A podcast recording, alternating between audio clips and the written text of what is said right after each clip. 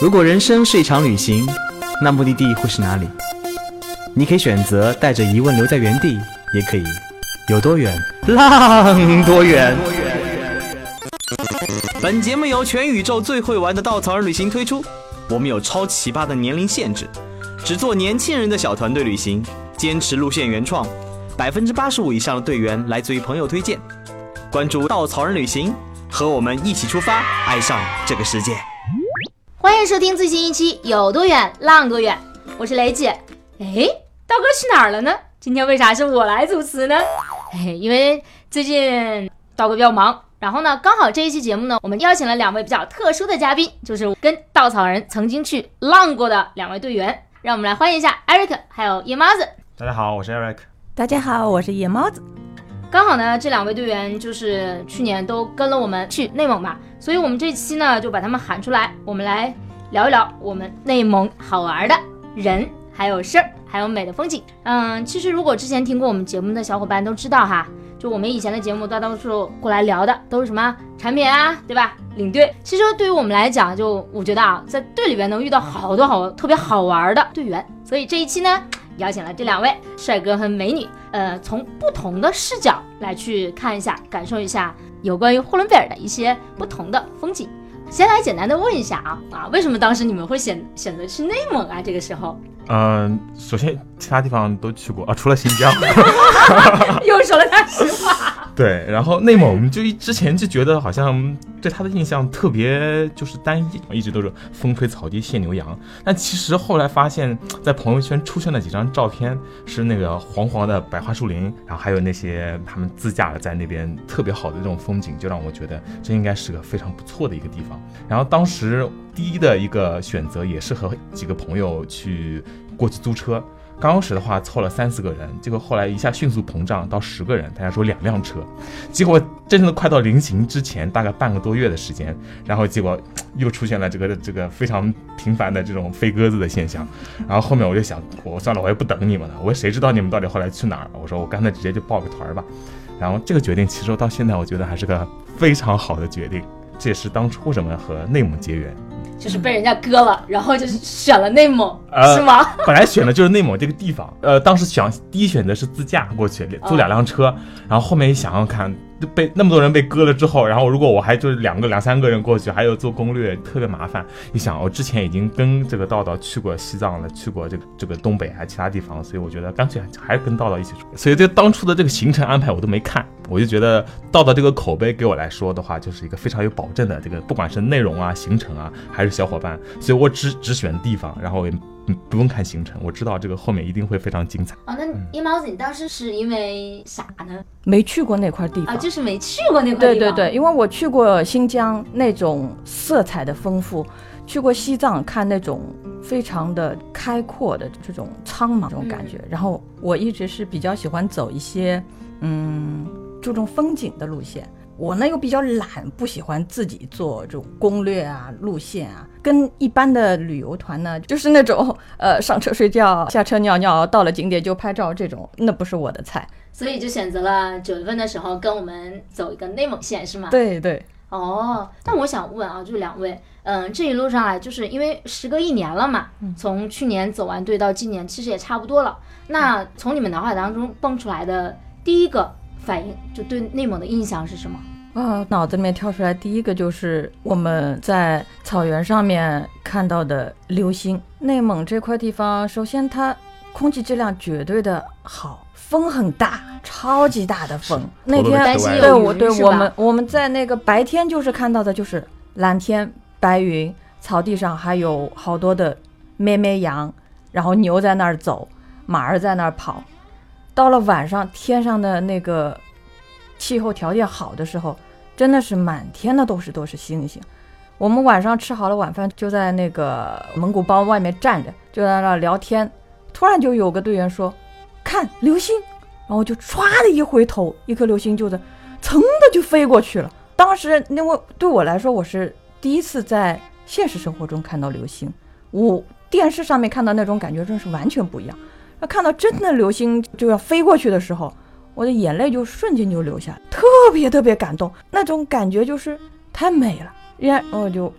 祈祷，许愿了是许吗？许个愿，许个愿。哎 然后开始，小伙伴们就开始数着天上星星，说这个是什么星，那个是什么星。哦，我我我一近视眼儿，呃但是能看见的我尽量看，非常幸福。当时感觉，那我想问你一下啊，艾瑞克，对于你来讲，嗯，给你留下印象最深的是哪一个点？对于我来讲，我觉得你可能是风景最重要，对吧？对，那肯定的。呃，虽然当时在海拉尔吃的那一顿烤牛排牛排火锅，那也是印象 极度深刻。但是从那儿中午吃完之后，我们就在前往阿尔山的路程上了。当时路程总共差不多有将近六个小时，五到六个小时。然后刚出海拉尔就感觉天阴沉了，当时一想，完了，这要开始要下雨了，后面不知道怎么办了。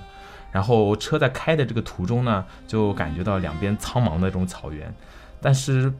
不一会儿的话，这个雨就是越下越大，但是不时的这个路两边会出现一些金黄色的树叶啊，然后还有一些拉着这种草的这个这个草捆草捆的这个车，对，啊，这个还是风景还是挺新鲜的，所以刚开始我也是拿着相机不停在拍，后来发现好像这个天气变得很快，然后一会儿的话居然下雪了。然后这个小雪飘下来，在这个金黄色的树上会有一点点，就是也没有形成积雪，只是有一点点潮湿，加上路面会有一点点反光。哎呀，当时觉得还风景挺好的，当时就迫不及待跟我们的那个司机大哥，一个辉儿哥，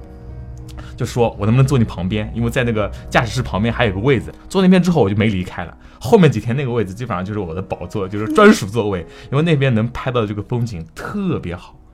后面的话，然后就开始那个一会儿下完雪之后，雪越下越大。然后那个飘起来特别大的那个鹅毛大雪，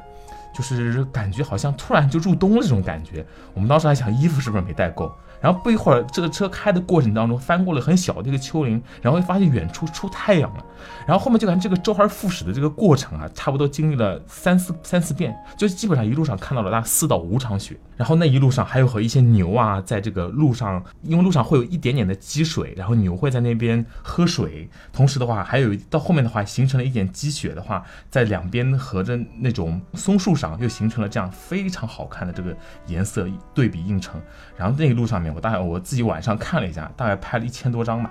然后就感觉、哦这么多，对，就那一天拍了一千多张，虽然总共大概一周拍了五千多张吧，我是觉得这个照片真的，我后来回来都舍不得删，就基本上留下来的照片也有将近整整理下来的话，也有四千多张，后面基本上都分享给了所有的一起前往的小伙伴们，大家都说这照片一定要要要珍藏，所以这个这段记忆真的让我感觉非常深刻，就是真的是美到极致的那种感觉。嗯，确实，我们经常在旅途当中会遇到很多惊喜和意外。其实，不管是夜猫子在草原上看到呃一回身的那一颗流星也好，还是艾瑞克在阴天的时候遇到过几场大雪，在本来是应该看秋景，结果一不小心看了冬景。就是其实，在旅行当中，我们可能会遇到呃很多在我们计划之外的事情。其实这个时候，就是旅行的心态真的是非常非常重要的。当你带着一颗包容的心去面对我们眼前的这一切的时候，其实你会有很多呃意外的惊喜跟收获。这个其实当初真的这个反差特别大，因为刚去的时候，大家第一感觉到这个天气预报开始就是预预示着未来几天有降温、有降雨、有降雪的时候，大家心真的是哇凉哇凉，都感觉这个后面是不是这这个路程报的都有人甚至提出是否要退团了。但是我就跟他们说，我说这个不一定啊，这个一个天气预报也不准，第二个的话，这天气不一样，风景也不一样。然后当时大家其实将信将疑，不过到了之后呢，首先不管风景怎么样，吃的那一定都在。这个时候的话，基本上这些人心定了下来。但之后那几场旅途当中呢，我们会发现，虽然说这个树叶掉下来很多，但地上有很多这枯黄的叶子，然后加上那种那个树上比较就大片的这种树干在那边形成的白桦树林，也是非常好的这拍照风景。所以其实大家在那边都能够很享受，而且其次的话，在这个旅途当中额外的这样的这个风景的变换带来的是完全不一样的感受。虽然说没有金黄的树叶，但是我们有这个不一样的这个雨啊、雪啊、雾啊，在这样的这个变化当中带来的真的是不一样的这种惊喜。而且我们我记得一个很就是一个也是一个小的片段吧，就是我们在到阿尔山呃之后，我们去了一家那个餐厅，吃完之后，我们刚从餐厅出来，就发现外面又开始下雪了。然后这个时候呢，外面那个昏暗的路灯下面，然后会有就是小雪从那边飘下来，然后飘的就是速度很慢，不是那种大雪。啊，这个时候的话，不知道谁好像在那个手机里面还放了一首歌，大家在门口也也不急着回到宾馆，就在那边站着，然后旁边有人在在这个抽烟，但大家那一瞬间都没有人说话，就感觉看着那个小雪从那个飘下来，后面映衬着那种路灯的光晕，在那个环境下，真的感觉特别享受。后面的话，其实偶尔的话，我也会想起来这样的画面，就是这样这个这种反差到后面的话，也就是让我们不抱预期、不抱预设去一个新的地方，完全去感受它带给我们这种不一样的东西的时候，其实你会得到更大的这样的收获，更多的惊喜。所以这也是稻草人给我的一个感受。所以我我去之前，我基本上现在都。不太看这样的一个行程，但我不是推荐大家都不看行程，只是我自己的对有这样的一个一个体验，在这边就在这样的一种心情和这样的一个预期下的话，我得到的收获往往远远超过你最开始的一些想象。所以抱着这样的一个平平和的心态的话，也能让我们在旅旅途当中感受到更多美好的风景。哇，这个。昏昏黄的路灯下，这个小雪飘飘，大家安安静静在那看着，超级有画面感呀！对，就是就是很安逸的一种感觉，就是向往的生活。感觉时间有点静止了，静止，时间都静止了。在北方的冬天这样的一个场景下，就真的像嗯一群老朋友一样，各自干着各自的手里的活儿，各又不打扰。然后呢，我们又是大家紧紧的联系在一起，又在同一个画面里边，就是这种。很有很有家的感觉，就很有老朋友似曾相识的感觉，像认识很多年的这种老朋友一样。是。那我总结了一下啊，就是呃，艾瑞克，不管怎么样，我听出来，就风景不好的时候用吃的来弥补。夜猫子刚好我我听到了，之前呃有在去做电这期电台之前，我有稍微问过一下，是你是特别喜欢吃的对吧？对，我每次这么瘦，每次出去玩我都能胖两圈回来。嗯。内蒙那块地方，羊肉是超级美味。如果说你在路边，比如说看到那种什么，呃，烤全羊的店，不要犹豫，直接进去吃，必定是好吃。还有各种那种炒制过的那些米，然后做的奶茶，加一点点，对对对，加一点点盐，然后个奶油放进去，这这出来的这个茶的那个味道是非常非常的浓郁，我个人是非常喜欢。然后还在还在那个蒙蒙古包住宿的时候，我们吃到的奶锅羊肉哦，那个是拿过金奖的啊！对对对，桶肉，对对，那个桶本来就是装装牛奶的，就有一股奶味儿。然后下面是火在烤着，里面是羊肉，然后在里面呢再放上一些被加热过的鹅卵石在里面，然后再把这肉给新鲜宰杀的。咩咩羊的，刚刚还看见它在那儿咩啊咩的时候，然后过一会儿它就躺那儿了，再过一会儿就到奶锅里去了。虽然这这这个这个这个过程，但是结结局对吧？那还是得到我们的肚子里去。那个 那个 太享受了。我一直就坚信羊羊那么好吃，好不容易来了呼伦贝尔，你怎么不多吃一点呢？必须吃，不能放过它，一定要加辣。呃，作为一个内蒙人啊，作为一个呃生在科尔沁草原、长在呼伦贝尔草原的人，我真的是超级爱吃那边的牛羊肉。每次我回去的时候，都会吃到吃不动为止，然后走的时候还得带一点回来。在那边的时候，呃，在那个巴图大哥家，他的他的妹妹就讲到了这个羊，为什么在别的城市或者是别的地方，你吃到的羊肉是有膻味儿的，但是他们那儿的羊是没有膻味儿的。就是因为他们的羊是真正的是在草原上，在那儿自个儿走着玩着，然后白天出去，晚上回来的。凡是有膻味儿的羊羊肉，那些羊必定是圈养的。而且我觉得羊也不一样。因为在我的印象当中，羊尾巴应该是一条的，然后结果去那边发现那羊尾巴都是一坨一坨的，然后就特别可爱。我后面就刚开始发现这一点之后，其实刚开始是是雷姐给我们提醒说这边羊尾巴不一样，后来我发现果然不一样。然后我在走到看到远处有一群羊的时候，我就想盯着它屁股看，就特别猥琐，但是我是觉得很控制不了，我觉得特别特别有意思这个画面。它走路的时候会一摆一摆，那个后面尾巴后面一坨的东西。然后我跟得越近，它跑得越快。然后后面我是觉得不行，可能品种都不一样，我觉得。大屁股羊，对，大屁股羊，而且那个一望无际的草原，在那种环境下的话，这个心情也好，肉长得也好吃，是吧？对对。你知道我们那个羊屁股啊，就是如果说在在我们呃小就是蒙古族家里边，如果来了客人，这个羊屁股是用什么装的吗？用盆，一盆羊屁股，知道吗？那应该都是脂肪吧？对，全部都是脂肪。这草原上真的是迎接贵客的时候，一定会拿羊屁股给你吃的。哦，嗯，其实，在这些美食下边，在这些美景下边，在呼伦贝尔这片土地上生活着很多少数民族，对吧？对。嗯，两位走了不同的线路，其实遇到的人可能会多多少少有一点差别。其实，在这种广袤的土地上，嗯，当地的老乡也有着跟其他地方少数民族不太一样的这种性格，对吧？包括因为。呃，辽阔，所以豪爽，所以对，就像我这样，所以我是想，呃，想问一下两位，你们再去跟当地的这些少数民族接触的时候，除了他们直爽的性格以外，有没有其他的给到我们，嗯，不一样的感受？不一样的感受，我首先觉得，因为我们当时去的是，呃，探访鄂温克族奥鲁古雅的那边有一位小哥，大概你能叫全，太不容易了。对，印象的确比较深刻。他大概三十多岁吧，然后就是一个人在大兴安岭深处去养这样的驯鹿。然后他当初去之前，我是被我们同团的有个人告诉我说，这位小哥竟然是抖音红人，他竟然有几十万粉丝，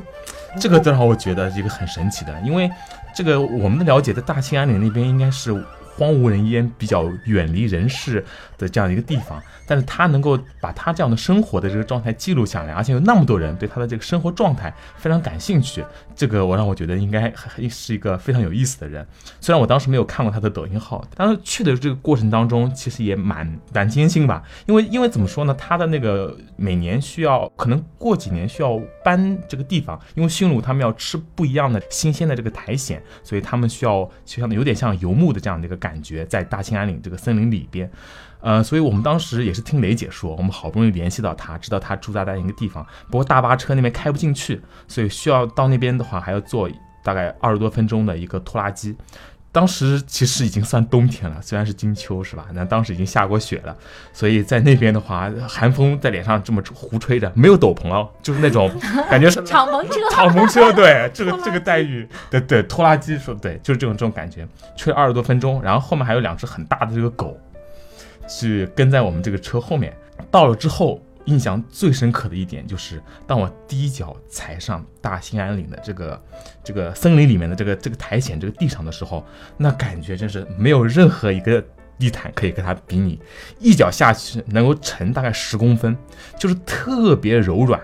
但是按照这个古木森的这个已经这个苔藓已经不行了，这个驯鹿已经不会吃这种苔藓，他们要吃更新鲜的，在更深处的这个地方。当然就是在我们这个走的这个过程当中，当时也出了一点太阳，这有地上有点积雪，然后太阳从这个森林间透露出的这个缝隙当中会洒下来一点点比较就碎的这样的一个一个阳光在地下，也觉得挺美的。后面我们隐隐约约的感觉。就是森林里面有一些这样这个驯鹿，它但是我们只是看到比较模糊的影子吧，因为他们可能还是在比较深的那个里面，会有一点点声音。我们往里面走，大概也走了个两三分钟吧，就到了它就是养驯鹿的地方。这个时候呢，驯鹿都是攒攒在各个地方。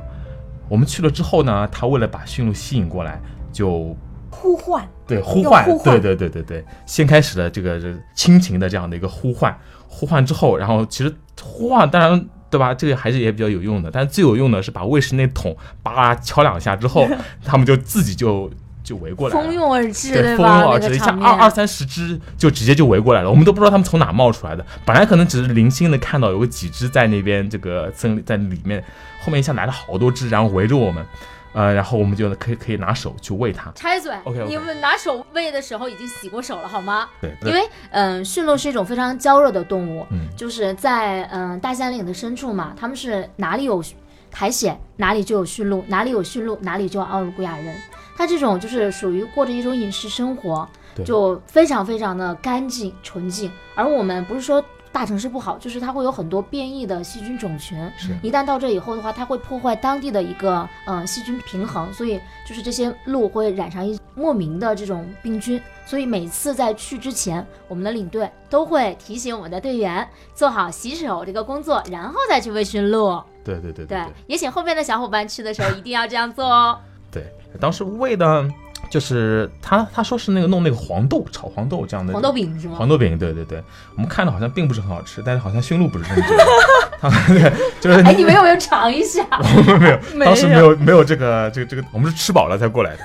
对，哎，然后当时那帮驯鹿就觉得特别狂野，有吃的的时候就是完全顾不上害羞，就直接就是就冲过来了。当驯鹿感觉特别激动的时候，队员们更激动，就感觉第一次或感觉那么多驯鹿冲过来。当他冲过来的时候，大家心里还有点心惊胆战的。但是结果他们冲过来，大家只是围着那边吃吃东西的时候，这个时候他们会变得比较温顺，你稍微接近他，他们也不会躲开，然后大家就迅速开启了拍照模式。然后这个时候呢，就是我当然很冷啊，当时大概也是零下左右，然后我我我手拿到外面这个单反，就是一只手是我把手套给脱了，因为因为为为了摸驯鹿，然后另外一只手戴着手套为了按单反，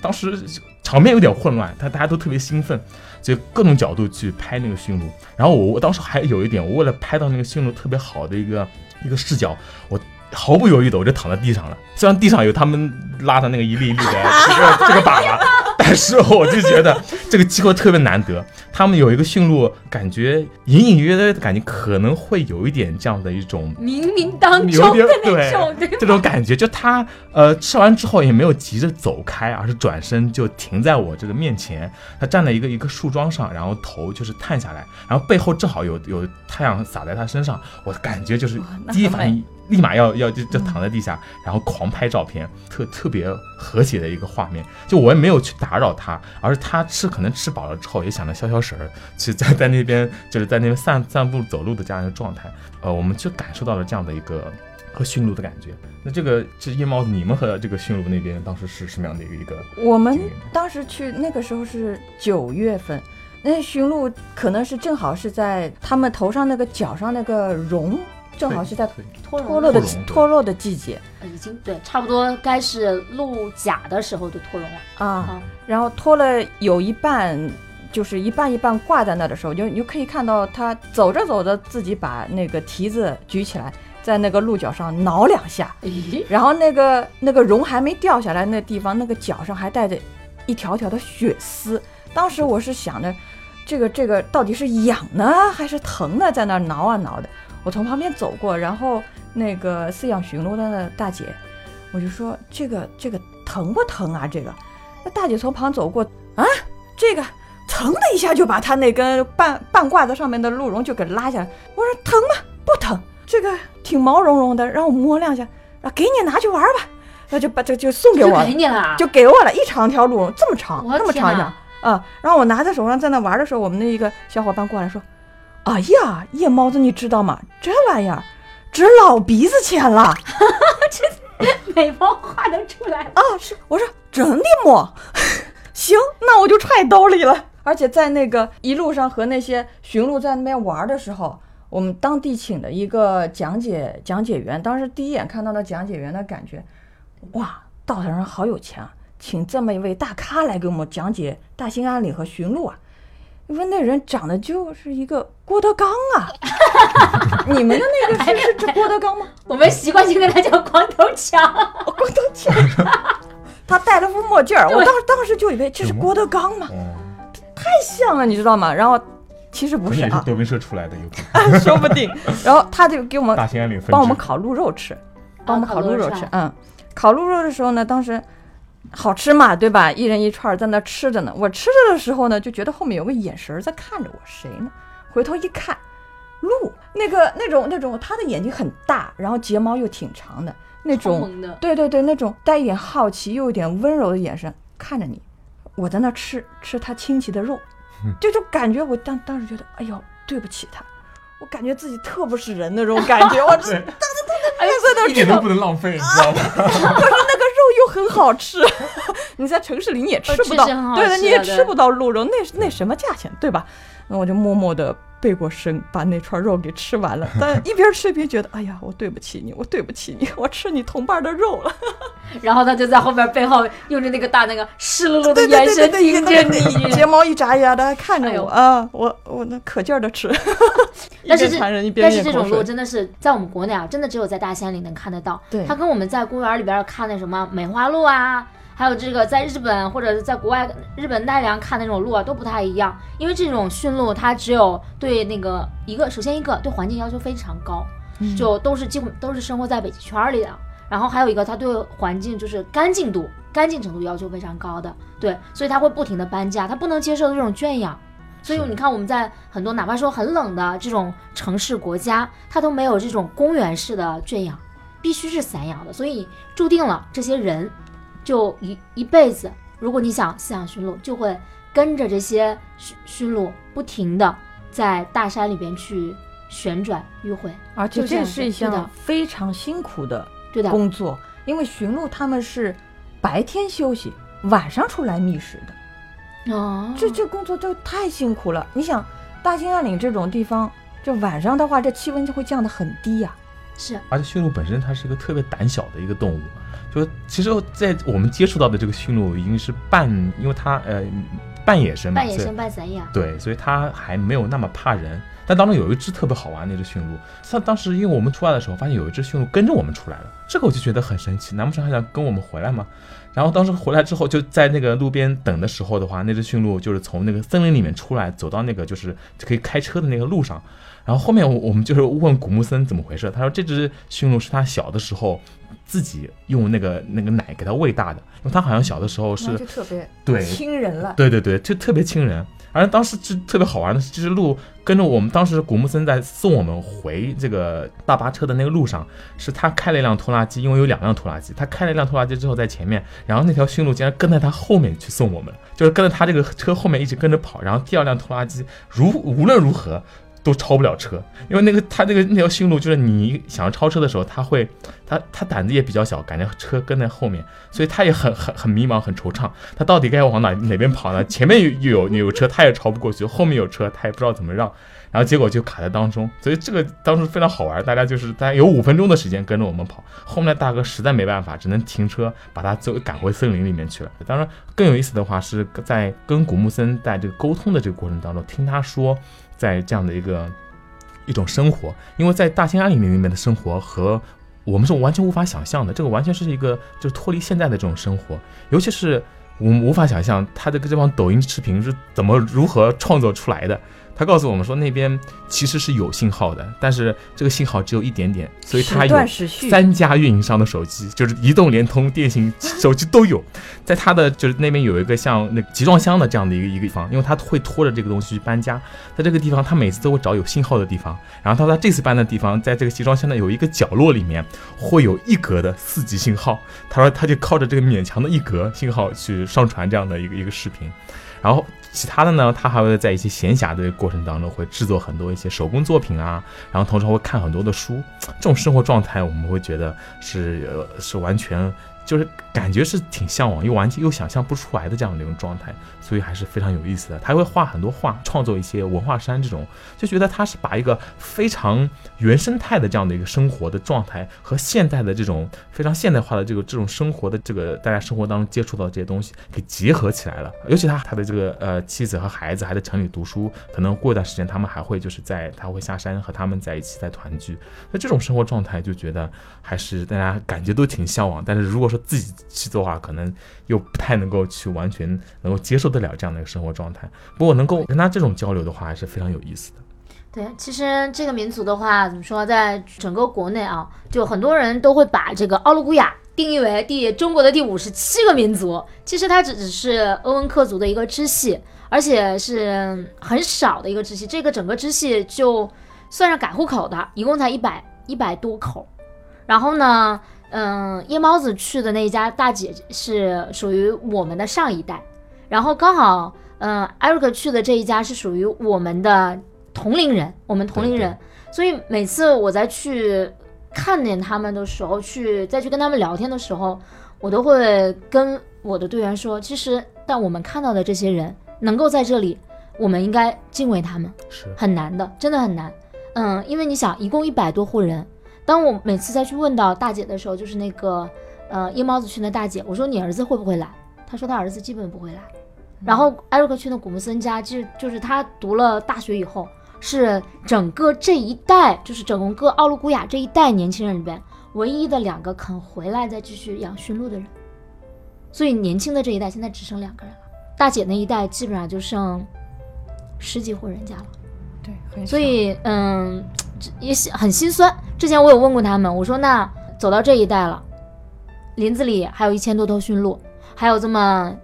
十几户人家，对吧？养着这一千多头驯鹿，那以后下一代人家人不养了怎么办啊？你看这里边又没有信号，对吧？条件又这么艰苦，一年四季都要在这里边林子里边，也接触不到大城市。一旦他接触到大城市以后，再让他回来其实很难的。那怎么办？大姐其实挺难过。就我在每次跟我们在跟他聊聊这一段话的时候，他就是那种眼睛里面会有那个泪珠在打转。他说：“如果我死了，我就让这些鹿全部都回到山里面，因为没有人再去养它们。如果在大城市里边，它们就会死，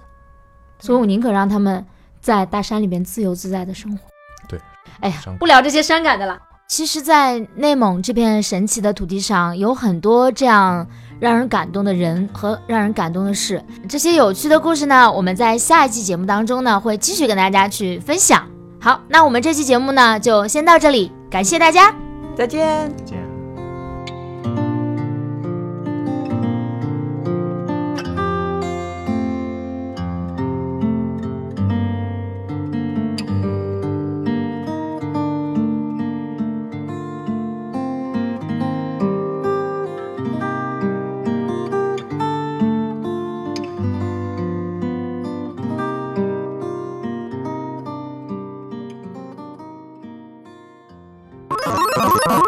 请搜索“稻草人旅行”，和我们德艺双馨、颜值出众的领队一起出发，爱上这个世界。